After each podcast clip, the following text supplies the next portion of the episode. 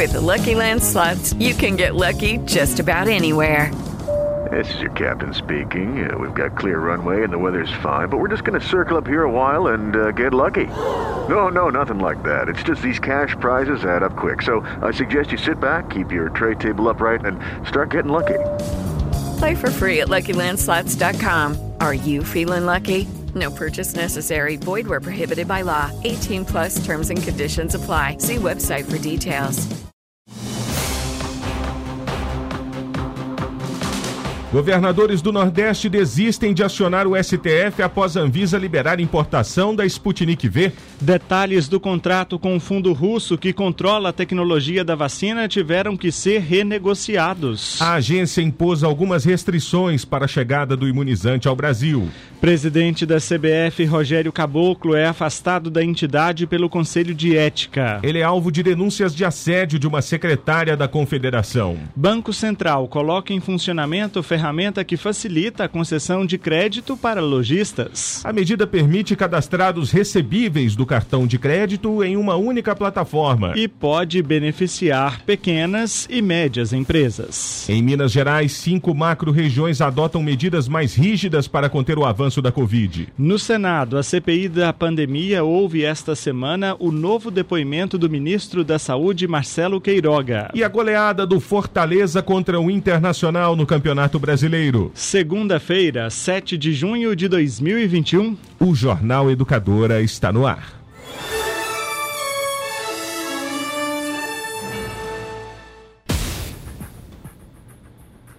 O uso de fábricas de produtos veterinários para acelerar a produção de vacinas no Brasil ganhou força em Brasília nos últimos meses. O projeto de lei que concede essa autorização, criado pelo senador Wellington Fagundes, do PL de Mato Grosso, já foi aprovado no Senado por unanimidade no final de abril. Agora está na Câmara, tramitando em regime de urgência. O ministro da Saúde, Marcelo Queiroga, também é simpático à ideia. É, mas colocar a proposta em prática não depende apenas das assinaturas do Legislativo e do Executivo, não. A viabilidade só virá com a liberação da Anvisa e, principalmente, após acordo com fabricantes de vacinas contra a Covid-19 interessados em levar essa ideia adiante. Hoje, essas plantas fazem vacina contra a febre aftosa e dominam a produção do IFA, ingrediente farmacêutico ativo desse imunizante. O produto é baseado na tecnologia de vírus inativado, a mesma da Coronavac, por exemplo. Uma reportagem do jornal O Globo, publicada hoje, indica que a movimentação do setor está voltada para conseguir outros parceiros. As conversas foram iniciadas com laboratórios do exterior e também da China, com pesquisadores brasileiros que têm projetos em curso para novas vacinas contra o SARS-CoV-2. Esse empenho passa também por uma necessidade do setor, que tem progressivamente produzido menos vacinas contra a aftosa, já que a demanda tem caído no país. Os estados tendem a erradicar a doença e não precisar mais da imunização no médio prazo.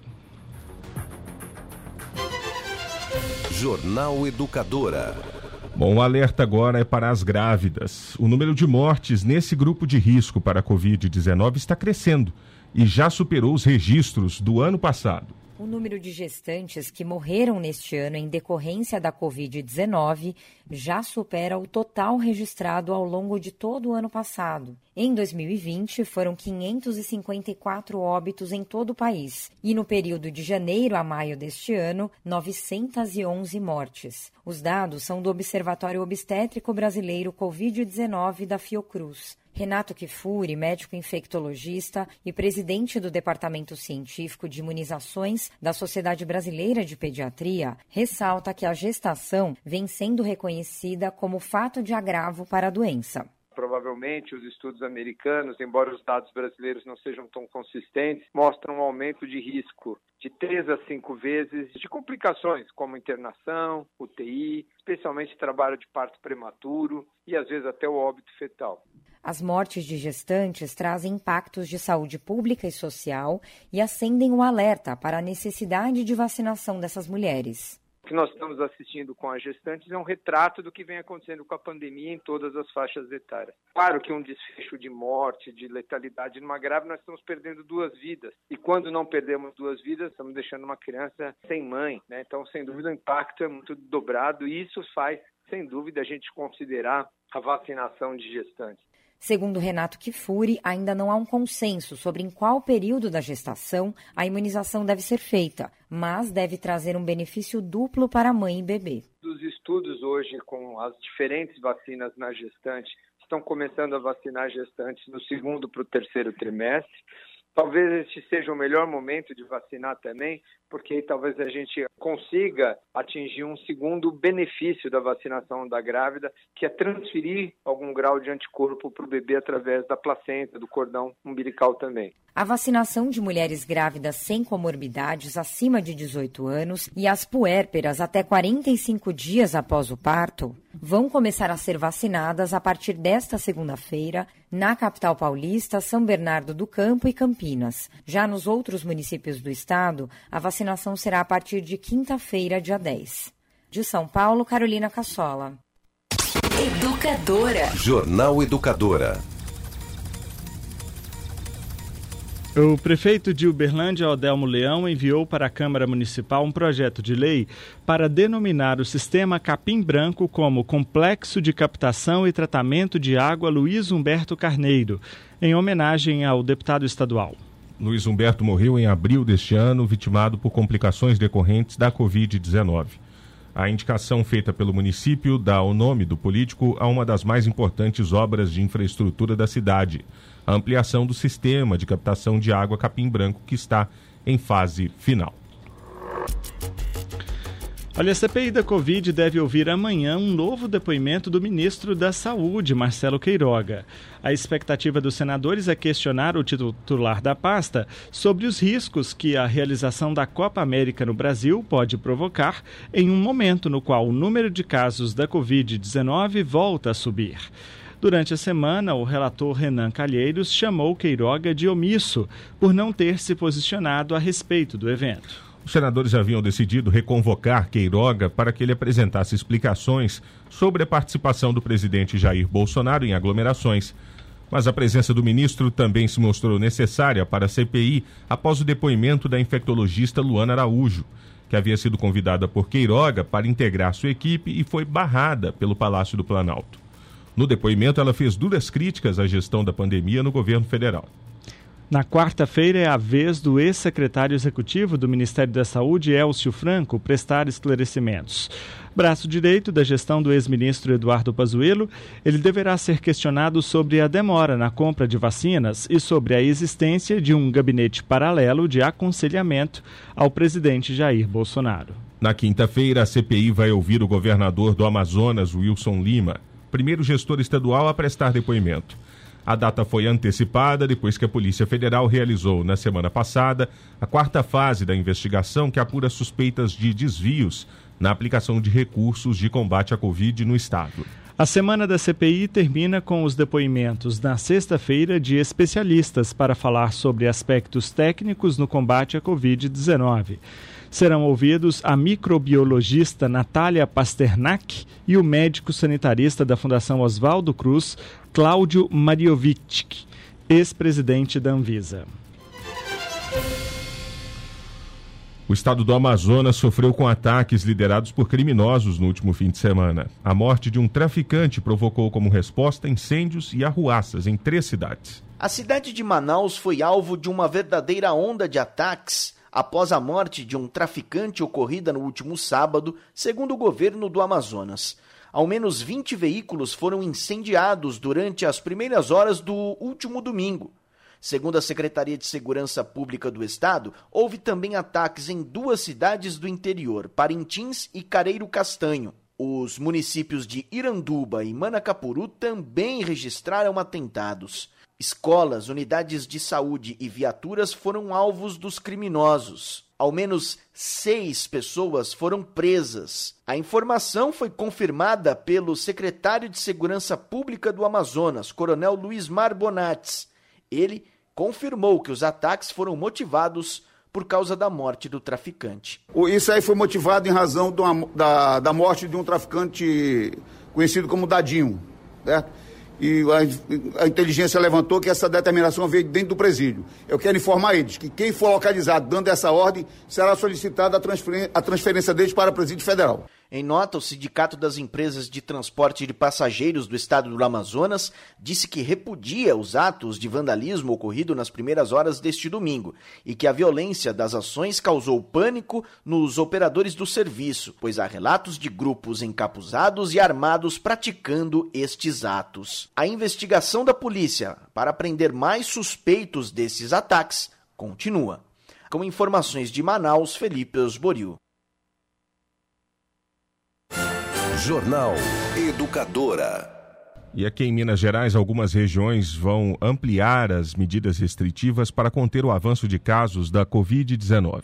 Cinco macro-regiões do estado deverão adotar medidas ainda mais restritivas após a piora em índices que medem a pandemia.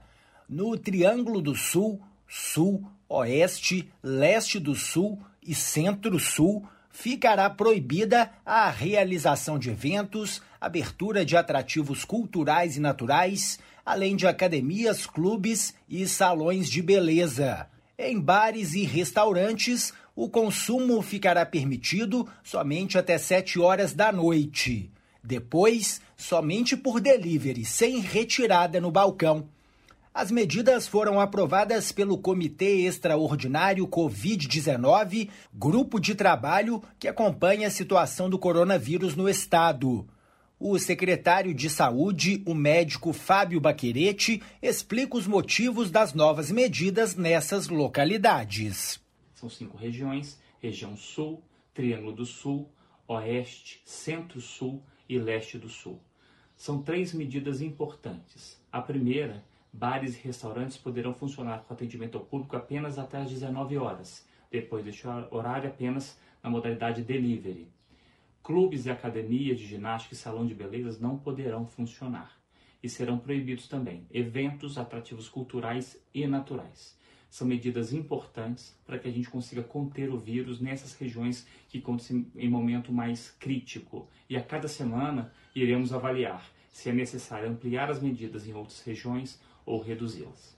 Com a deliberação, o Estado passa a ter 11 macro-regiões na onda vermelha e 3 na amarela, fase intermediária do Minas Consciente. Plano criado para retomada gradual e segura das atividades econômicas. Todas as informações e atualizações podem ser consultadas no site mg.gov.br barra Minas Consciente. Rafael Nonato. Educadora. Jornal Educadora. Uberlândia, segundo a Secretaria de Saúde, está em estabilidade nos casos de Covid, mas ainda em patamar alto no número de novos casos e internações pela doença. Outro dado importante é que atualmente tem mais gente em UTI com Covid na cidade do que no pico da primeira onda, em setembro do ano passado. Há também boas notícias. Uma delas é que o número de mortes pela doença entre idosos de 80 anos diminuiu bastante. É, segundo o levantamento feito pela Prefeitura, Uberlândia passa por uma situação estável no número de casos e de internações, só que com índices altos. A média móvel de pessoas internadas em Uberlândia com Covid-19, só em leitos de UTI, está em 180 pacientes. Em abril, na fase que pode-se dizer que foi a pior já vivida na pandemia, 282 pessoas estavam internadas em unidades de tratamento intensivo. Atualmente tem mais gente em UTI com Covid do que no pico da primeira onda, que foi setembro do ano passado, onde 135 pessoas estavam em UTIs. Os pacientes que esperavam um leito ficavam nas UAIs, que tiveram suas estruturas modificadas atualmente não estão sendo usadas, mas, se necessário, vão reabrir, como explica o secretário de Gestão Estratégica, Rafael Gonzaga. Nós fizemos a ampliação de praticamente todas as UAIs, capacidade de oxigênio e canalização. é, rede. Então, nós fizemos mais de 800 pontos de oxigênio em todas as UAIs, ampliamos tanques, praticamente triplicamos né, a capacidade de armazenamento de oxigênio líquido nas UAIs e essa estrutura está toda lá. Nós não mexemos em nada, ela está toda à disposição. No começo de abril, quando Uberlândia batia recordes de casos e vítimas fatais de Covid-19, o município contava com 190 leitos de UTI Covid e 420 de enfermaria. Atualmente conta com 170 leitos de UTI Covid e o mesmo número de enfermarias. A diferença está nos quartos do Hospital Municipal que foram destinados a outras enfermidades. Hospital Municipal estava com 40 leitos destinados à Covid, dos 50 total que nós, que nós temos lá dentro hoje. E desses 40 que estavam destinados à Covid, hoje nós temos 20 destinados à Covid e os outros 30 estão atendendo outras doenças que são necessárias os leitos de UTI. Júlia Magalhães, que é pesquisadora da UFO e faz parte da equipe que identificou a cepa de Manaus em Uberlândia, afirma que o aumento de casos desde o fim do ano passado está relacionado a essa variante com origem no Brasil e também a variante britânica, que está circulando pela cidade. Ela diz que, apesar de a presença da variante indiana já ter sido confirmada aqui no estado, ainda não há indícios de que ela esteja em Uberlândia. A variante indiana ela não foi identificada em Uberlândia, né? Mas a partir do momento que ela é identificada em alguma cidade do Brasil, que ela está presente, né, a gente não descarta a possibilidade de, em algum momento da pandemia, ela ter se, se disseminado e, e estar presente em outras cidades também. Um indicador importante levado em consideração pelo Comitê de Enfrentamento à Pandemia aqui de Uberlândia para tomar as decisões de medidas restritivas é o fator RT, que demonstra a estimativa de contágio. É um número divulgado pela Secretaria Estadual de Saúde. Segundo a última divulgação, aqui em Uberlândia, o RT é de 1,02 ou seja, 100 pessoas transmitem o vírus para outras 102 pessoas. Mas também há boas notícias. A vacinação já tem demonstrado eficácia nos grupos imunizados. Em janeiro, as pessoas com mais de 80 anos representavam 25% das vítimas da Covid na cidade. Hoje representam 7%, como explica o secretário de Gestão Estratégica, Rafael Gonzaga. Nós já estamos há três semanas numa estabilidade. Nós temos um RT de 1,02, então a tendência é de crescimento.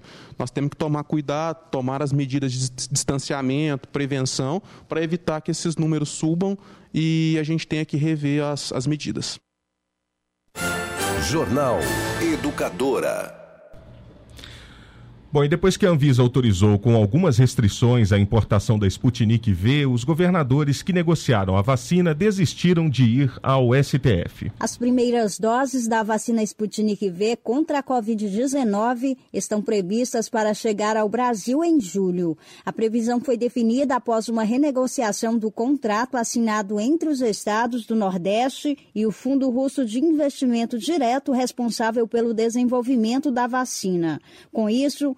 o governador do Maranhão, Flávio Dino, garantiu que os estados descartaram por enquanto a ida ao Supremo Tribunal Federal para tentar aumentar a quantidade a ser importada. Os governadores das regiões Nordeste e Norte se reuniram no sábado após a Agência Nacional de Vigilância Sanitária, Anvisa, autorizar a importação sob condições controladas de 928 mil doses do imunizante. O consórcio de estados Estados do Nordeste assinou em março contrato por 37 milhões de doses da Sputnik V contra a Covid-19. Agora, o contrato precisa ser readequado ao quantitativo que a Anvisa estabeleceu. De Brasília, Adriana Mesquita. Educadora. Jornal Educadora. Jornal Educadora. Vacinômetro.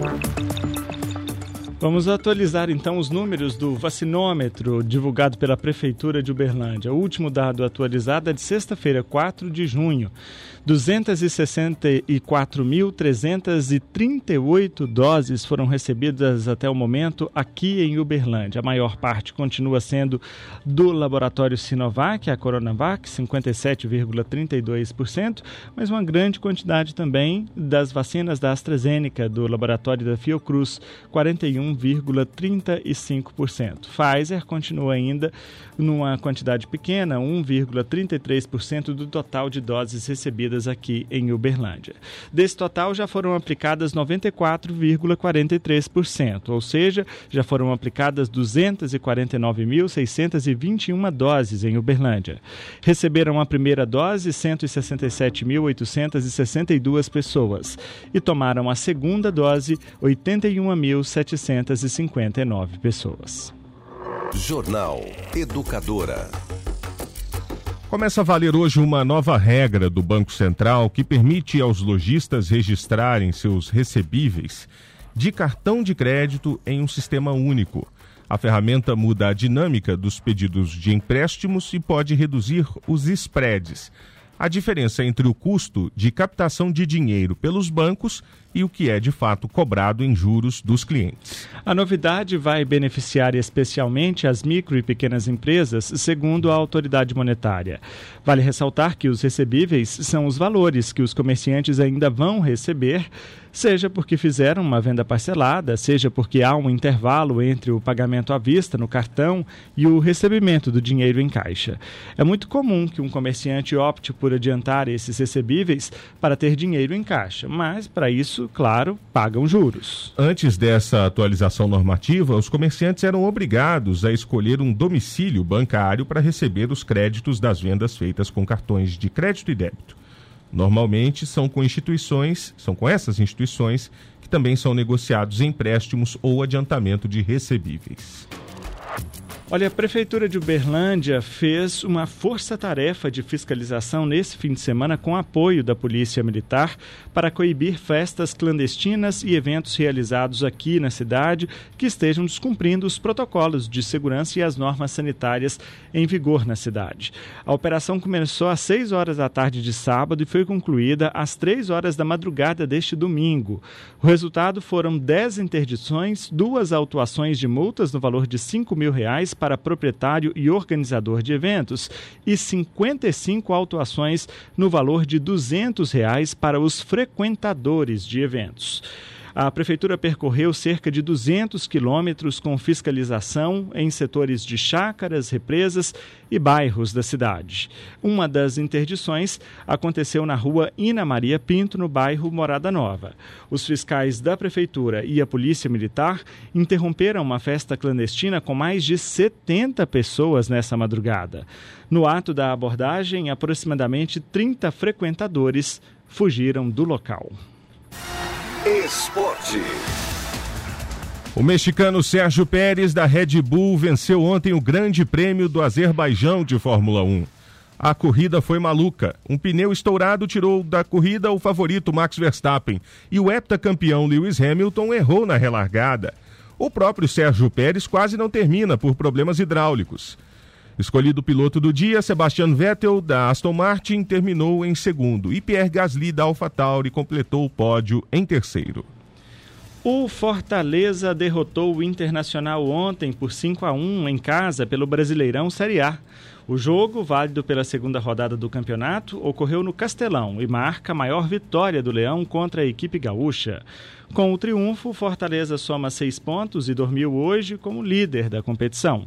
O Colorado, que empatou na estreia contra o Sport, ainda não venceu na Série A. E o presidente da Confederação Brasileira de Futebol, Rogério Caboclo, foi afastado do cargo ontem após decisão do Conselho de Ética da entidade. O afastamento ocorre depois que uma funcionária da CBF acusou o Caboclo formalmente de assédio moral e sexual. No lugar dele, assume o vice Antônio Carlos Nunes. Pelo menos seis patrocinadores da seleção brasileira e dirigentes da CBF já pressionavam pela saída de Caboclo do comando da entidade. Na sexta-feira, após a vitória sobre o Equador pelas eliminatórias, o técnico da seleção Tite desconversou sobre a crise interna na CBF e a realização da Copa América no Brasil em meio à pandemia. O, o Casimiro foi muito feliz, né? Na resposta que deu hoje na saída de campo. Isso é o pensamento que nós temos. Mas nós temos consciência também de que há um momento para, a hora certa para fazer, para falar a coisa certa também. Na tarde deste domingo, o jornalista André Rizek, do canal Sport TV, revelou que o agora presidente afastado da CBF prometeu ao governo federal trocar o técnico da seleção Tite por Renato Gaúcho após o jogo contra o Paraguai na próxima terça-feira. O ex-treinador do Grêmio é apoiador declarado do presidente da República Jair Bolsonaro, maior entusiasta da realização da Copa América no Brasil. Uma reunião entre os diretores e vice-presidentes da CBF foi convocada para amanhã desta segunda-feira no Rio de Janeiro. Tite e o grupo de jogadores prometeram se manifestar sobre os assuntos na terça-feira após o jogo contra o Paraguai em Assunção pelas eliminatórias. René Almeida. Com 90% das urnas apuradas, a eleição para presidente do Peru ainda não tem um vencedor claro. Segundo dados oficiais da Oficina Nacional de Processos Eleitorais, Keiko Fujimori, filha do ex-ditador Alberto Fujimori, lidera com 50,5% dos votos válidos, enquanto o sindicalista de ultra-esquerda Pedro Castilho contabiliza 49,5%. A diferença entre ambos atualmente de 172 mil votos vem reduzindo conforme a apuração avança, já que os últimos votos a serem contabilizados vêm de áreas rurais e do interior, região onde o apoio a Castilho é maciço. A parcial reflete a pesquisa de boca de urna realizada ontem à noite pelo Instituto Ipsos, que apontou Fujimori e o partido dela, Força Popular, com leve vantagem sobre Castilho, que representa a sigla Peru Livre. With the Lucky Land slots, you can get lucky just about anywhere. This is your captain speaking. Uh, we've got clear runway and the weather's fine, but we're just going to circle up here a while and uh, get lucky. No, no, nothing like that. It's just these cash prizes add up quick. So I suggest you sit back, keep your tray table upright, and start getting lucky. Play for free at LuckyLandSlots.com. Are you feeling lucky? No purchase necessary. Void where prohibited by law. 18 plus terms and conditions apply. See website for details.